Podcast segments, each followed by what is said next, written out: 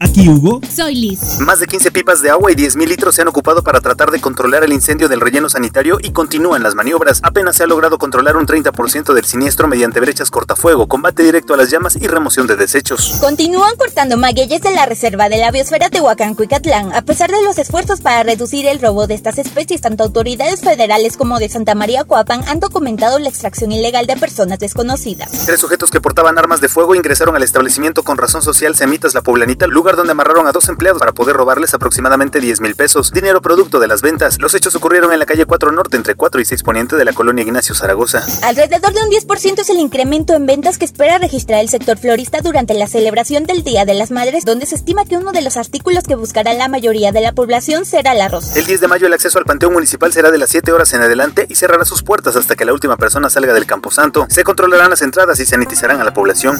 Síguenos en redes. Primera línea.